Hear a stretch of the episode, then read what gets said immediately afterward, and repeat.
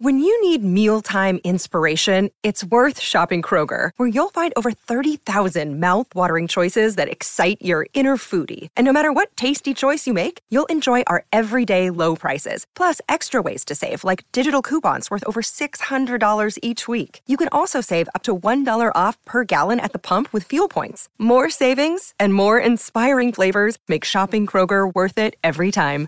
Kroger, fresh for everyone. Fuel restrictions apply. Hola a todos, soy Víctor Abarca y estás escuchando Expreso con Víctor, el podcast diario sobre tecnología, tecnología que importa y cultura digital. Y bien, yo creo que estamos empezando el año muy fuerte porque no hemos tenido todavía ningún día sin ninguna información, sin ninguna noticia, sin ningún rumor que pueda revolucionar la industria de la tecnología en general y este podcast en particular. Y es que hoy tenemos que hablar de la posibilidad de que Apple implemente pantallas táctiles en un Mac que según dicen, saldría al mercado entre el 2024-2025. Uf, ¿qué pasaría si Steve Jobs viese esto? Bueno, pues vamos a analizar en profundidad en este expreso, ¿vale? En el de hoy. Eh, vamos a hablar de esto y además vamos a comentar también lo último sobre Twitter y, como no, algo que nos está dando últimamente muchísimas noticias que es OpenIA. Así que espero que te hayas preparado un buen expreso porque te digo una cosa, nosotros hemos preparado un buen expreso. Allá vamos.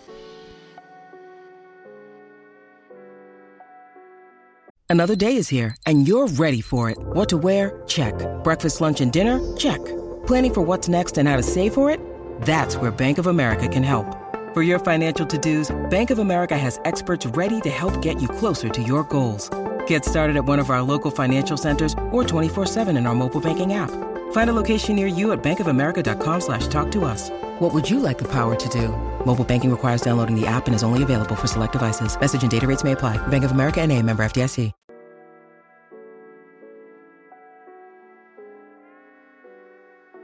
Bueno, me ha quedado una intro muy de. La verdad es que me ha quedado una intro como muy de, de programa de radio, de matinal, ¿sabes? No sé, me ha hecho muchísima gracia. La verdad que ha salido así como un poco improvisado, sinceramente. O sea, no estaba eso sobre el guion, pero ha quedado como muy natural. Bueno, lo que te iba contando, ¿sabes? Eh, ya sabes que eh, Steve Jobs falleció el 5 de enero del 2011 y Apple ha seguido muy a rajatabla todos los principios y un poco esas leyes no escritas, ¿no? Que el fundador de la empresa tenía en su mente. Pero tras su fallecimiento, de una forma muy progresiva y de hecho muy sutil, sus compañeros, la gente de Cupertino, pues han ido un poco despegando de algunos mantras de Steve Jobs. No sé, por citar algunos ejemplos, ¿vale? Sabemos que Steve Jobs pues no quería muchos modelos de iPhone y no quería que fuesen más grandes que una mano y odiaba, por ejemplo, el tema de los lápices ópticos y yo creo que no hubiese lanzado la versión mini del iPad mini. Eh, um, o sea, que estas son cosas como muy curiosas. Pero como te digo, al final los tiempos cambian, también, eh, o sea, Steve, eh, aunque es un genio, ¿vale? Pero no sabía cómo iban a evolucionar las tendencias del mercado y Apple, por lo tanto, ha, tenido que seguir su propia trayectoria y además con un nuevo equipo de liderazgo, pues han llevado a la compañía a unos niveles muy, muy interesantes. Pero quizás lo que está a punto de suceder en Cupertino, pues sí que pueda suponer una de las mayores, no sé si te diría quizás rupturas con uno de los mantras de, de Steve Jobs. Y es que el rumor no, o sea, llega un poquito como casi una especie de tsunami que ha terminado convulsionando pues la industria tecnológica y dice que Apple podría estar trabajando ya en un MacBook Pro con una pantalla táctil. Es muy curioso, ¿vale? Que estos rumores estén empezando a hacer eco ahora, porque la verdad es que yo creo que estos rumores llevaban tiempo mm, estando por ahí adelante y además que tiene todo el sentido del mundo, sobre todo porque, no sé si te acuerdas, ¿vale? Ah, es que, o sea, hola, me puedes llamar Nostradamus si quieres, pero es que, o sea, no sé si te acuerdas que cuando hice la review, creo que fue del. del. del. Ay, ¿qué sistema operativo? Que no me sé el nombre de los sistemas operativos, del, que tenemos ahora, el Mac 16. Eh, o sea, he perdido ya la cuenta de los nombres. Bueno, dije que los iconos estaban siendo cada vez más grandes y que veía una tendencia que era ir convirtiendo los iconos del Mac mucho más en iconos del iPad y que eso lo que podía significar era una cosa muy sencilla. Era una versión táctil de, de macOS. Y de hecho, fíjate que por ejemplo las barras de subir y bajar el volumen actualmente, cuando te vas a Control Center, son las son unas barras que están, o sea, las veo como muy de por ejemplo, para cambiar el brillo de pantalla, ¿vale? Lo veo como muy de deslizar el dedo por la pantalla, ¿sabes? De decir, pues como muy, muy iPad, o sea, muy, muy, muy iPad. Y mm, por eso me llama la atención que por fin estemos ya viendo que el hardware va a hacer caso a ese software. Y es que al parecer, y según la información recogida en medios como The Verge o Bloomberg, Apple está trabajando en una versión del Mac con una pantalla táctil. Y aunque la información original no deja claro si los dispositivos realmente saldrán al mercado, sí que apunta a que podríamos ver un MacBook Pro con una pantalla táctil a partir del 2025. Es más, ya se habla de que este Mac con pantalla táctil utilizaría tecnología OLED, a diferencia de las pantallas mini LED que actualmente están en los modelos tanto de 14 como de 16 pulgadas. Y según el rumor, hablamos de un proyecto que aún está muy incipiente y aunque apunta eh, a que los ingenieros están ya eh, participando activamente en esto. Como te decía al inicio de, de, este episodio, Apple siempre ha evitado un poco agregar pantallas táctiles a sus dispositivos de Mac y separar mucho lo que es Mac de iPad. Pero parece ser que las cosas, como te digo, no están cambiando y que este podría ser también uno de esos puntos que efectivamente supongan una ruptura con los mantras anteriores de Steve Jobs. Y ahora voy a hacerte una pregunta. Si tienes Spotify y estás escuchando el podcast desde Spotify, puedes despegar un poco el, teléfono y vas a ver que te aparece una pregunta en la pantalla.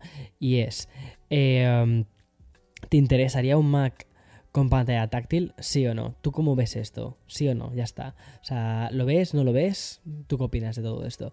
Vale, y mm, quería comentarte otra cosa que también me ha parecido muy curioso. Y es que em, además de, de, este Mac con pantalla táctil, llega, o sea, me parece muy curioso ¿no? que estamos hablando de un MacBook Pro que pueda salir en 2025 con pantalla táctil cuando realmente el MacBook Pro de 14 y 16 parece ser que se ha retrasado, que iba a haber salido justo a finales del año pasado con ese M2 eh, Pro y M2 Max y que vamos a tener que esperar a este quizás a mediados de año para ver esa nueva actualización del, Mac. O sea, es curioso que estamos hablando de productos del 2025 cuando todavía hay generaciones intermedias que no han salido. Me parece muy interesante eso. Y mm, hay otro gran rumor que han recogido todo los sites sobre, las llegadas sobre la llegada de las pantallas táctiles al Mac. Y mm, como te digo, este no es el único rumor del día, porque hay otra información que señala que la próxima generación de los AirPods podría lanzarse en la segunda mitad, finales del 2024, o en caso de retraso, durante la primera mitad del 2025. Y mm, realmente el, el gran giro de guion vendría en forma de dispositivo a precios más eh, asequibles, que sería una, o sea, sea eh, intentar ampliar un poco la gama de productos. Tendríamos primero unos auriculares que serían similares a los AirPods 2, que actualmente cuestan 129 dólares, y tendríamos la, renovación de esos AirPods 2 con el bastoncillo que pasarían a llamarse AirPods Lite o algo así, y que costaría 99 dólares, y después tendríamos también una actualización de los AirPods Max. Y según los eh, según lo que he podido leer, estos AirPod Max eh, es muy interesante porque no tendría un cambio en el diseño de los AirPod Max. Además que, este producto se está convirtiendo en un producto muy icónico, sino que más bien sería intentar eh, actualizarlos tecnológicamente, es decir, tener el, el, audio sin pérdida y una serie de cosas que muchísima gente que tiene los AirPod Max lleva tiempo pidiendo. No sé, sí, Puede ser, puede ser que veamos algo así. Y bien, sigo con este expreso de una semana que está, está siendo la verdad puro fueguito y es que el 2023 no quiere concedernos ni un solo día de tregua y oye, la verdad es que te soy sincero, no viene nada mal porque yo creo que estamos dejando unos episodios de una cuarta temporada bien a la altura. Y obviamente la protagonista de este año está siendo la inteligencia artificial, aunque si me apuras, lo que te diría es que más que la inteligencia artificial en general, te diría que es más open OpenAI en particular, que es la empresa que nos han regalado tanto DALI como eh, ChatGPT y que sigue dándonos titulares, nos sigue dando noticias, nos sigue dando movidas y hoy no es ninguna excepción. Y es que OpenAI ha creado una lista de espera para aquellos usuarios que estén interesados en la versión premium de su herramienta de escritura con inteligencia artificial ya sabes, ChatGPT Professional supondría una mejora sobre la, de ChatGPT normal. Porque básicamente a través de esta tarifa, suponemos, suponemos eh, que mensual eliminaríamos cualquier tipo de límite de la versión estándar de este chat. Por ejemplo, la herramienta de inteligencia artificial siempre estaría disponible, no habría restricciones con, por ejemplo, mm, con el tema de los mensajes que podemos mandarle y que sería muchísimo más flexible. De momento, OpenAI no ha dado más información de cuándo podría lanzarse esta versión de ChatGPT profesional, ni tampoco de precios.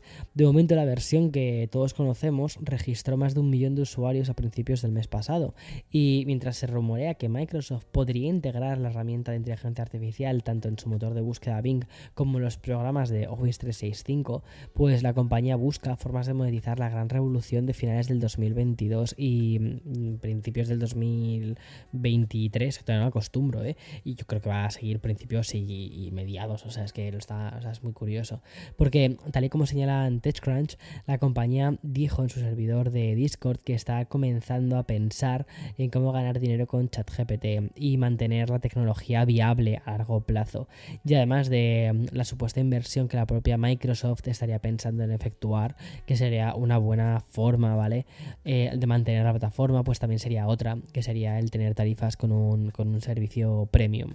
Y vamos a hablar ahora del estado actual de un sector muy concreto de la tecnología, que es la venta de los ordenadores portátiles y personales. Ya sabes que esto no está yendo demasiado bien y que mm, como hemos ido contando en, anteriores episodios, ¿vale? El 2022 pues no le ha venido nada bien a esta industria, porque desde que comenzó a contabilizar eh, la venta de ordenadores en la década de 1990, nunca hubo un periodo tan negativo como el cuarto trimestre del año anterior.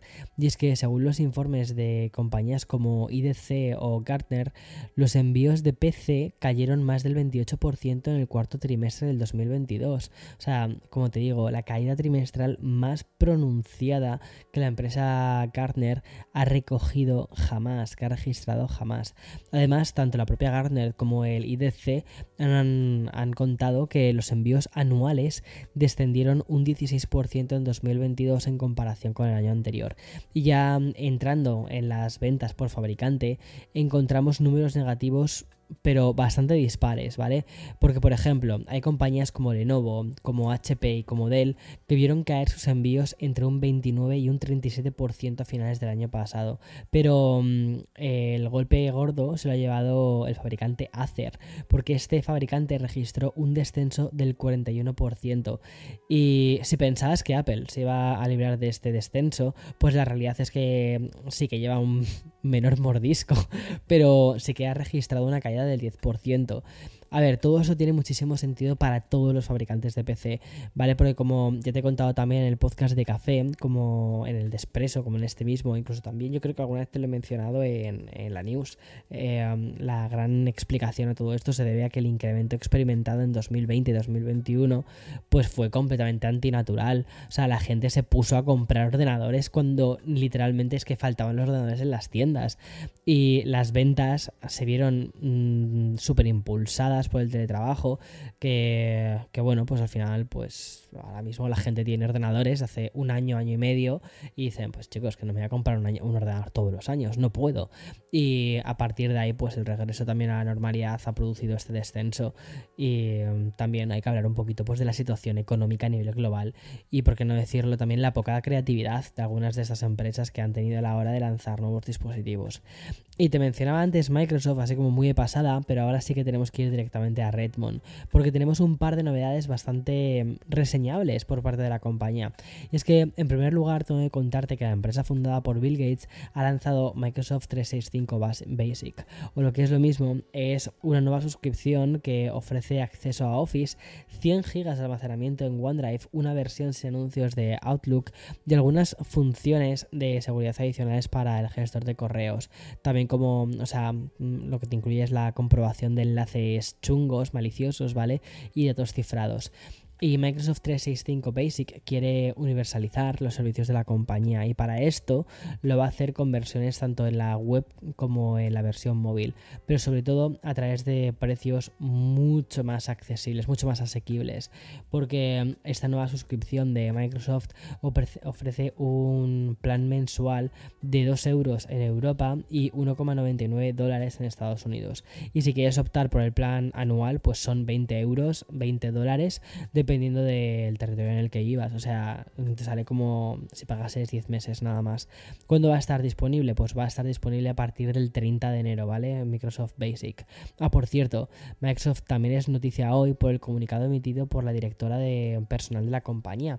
Un email que ha sido recogido por The Verge en el que se informa que todos los empleados que trabajan en las sedes de Estados Unidos pasan a disponer de tiempo libre ilimitado. La medida eh, ha recibido el nombre de tiempo libre discrecional y defiende la calidad del trabajo por encima de la cantidad del tiempo que estás. Como dice el propio memorando, dice cómo, cuándo y dónde hacemos nuestro trabajo ha cambiado drásticamente. La verdad es que esto es totalmente cierto y está muy guay que una empresa como Microsoft, que al final habla tanto del teletrabajo, que está sacando productos, eh, piensa que al final Windows 11 es un producto que está planteado para dar una flexibilidad a la hora de cómo trabajas, ¿no? Entonces me parece muy curioso pues que, em, que em, bueno, pues que hayan dicho, oye, vamos a, vamos a aplicárnoslo nosotros mismos también con nuestra propia empresa y vamos a crear esa flexibilidad para eh, nuestros empleados. Y ya vamos a acabar con una noticia relacionada con Twitter, una empresa que poco a poco está, está reduciendo el, ruido mediático que mm, había a su alrededor básicamente por culpa de Elon Musk. Y es que nos gusten más o nos gusten menos, ¿vale? Estas cosas, la plataforma va ya por fin tomando su propio ritmo de actualizaciones y las novedades curiosamente no están dejando de producirse.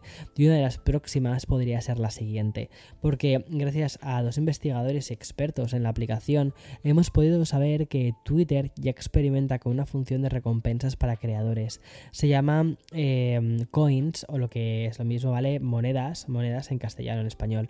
Esta herramienta ayudaría a monetizar las publicaciones que se hagan en Twitter. Esta función de coins funcionaría como una especie de extensión de la función de propinas que ya existe dentro de la plataforma. Aunque aún se desconoce el funcionamiento, las recompensas o también incluso la fecha de lanzamiento cuando se vaya a hacer esto. Y según una de las capturas hecha por una de las eh, cuentas expertas, Coins no solo serviría para dejar propinas a los creadores, y es que también se ha detectado una función de premios que serviría para canjear monedas virtuales por regalos. ¿Te acuerdas que una de las cosas que comentábamos hace tiempo respecto al Twitter de Musk era que Elon Musk quería que Twitter sirviese para realizar pagos, para gestionar pagos muy al estilo PayPal? PayPal, por cierto, que él estuvo metido dentro de PayPal. Pues eh, esto, la verdad es que tiene bastante sentido. Esto va muy en la línea de todo esto. Entonces, no me parece que sea en absoluto descabellado este, este rumor barra lanzamiento hacia esa nueva Twitter donde realizamos más cosas. Ahora, también esta noticia, y ya había terminado el guion, ¿vale? Ya mm, había leído todas las noticias que tenía pensadas, pero la verdad es que justo eh, esto lo pongo en relación con una noticia que leí ayer como última hora.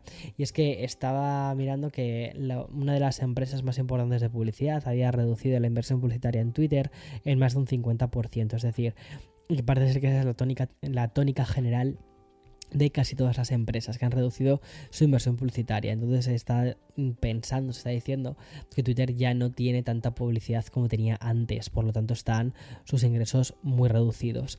Em, es curioso porque eso también no le da demasiada salud a la compañía cuando faltan tantísimas em, cuando falta el dinero la forma de cómo están gestionando el dinero cómo está entrando el dinero y sobre todo que es a través de anuncios y eso aleja un poco los planes que tenía, la, que tenía Musk con la compañía, que era de hacer una empresa que fuese eh, total, que hiciese un montón de cosas al mismo tiempo, que realizase pagos, que realizase, bueno, que quizás le va a costar un poquito más. Pero bueno, tengo muchas ganas de ver hacia dónde lleva em, esta plataforma.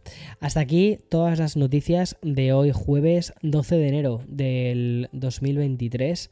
Te dejo mañana más, mañana más viernes, con un montón de noticias muy chulas. Los viernes siempre son espectaculares. Hasta mañana, chao, chao.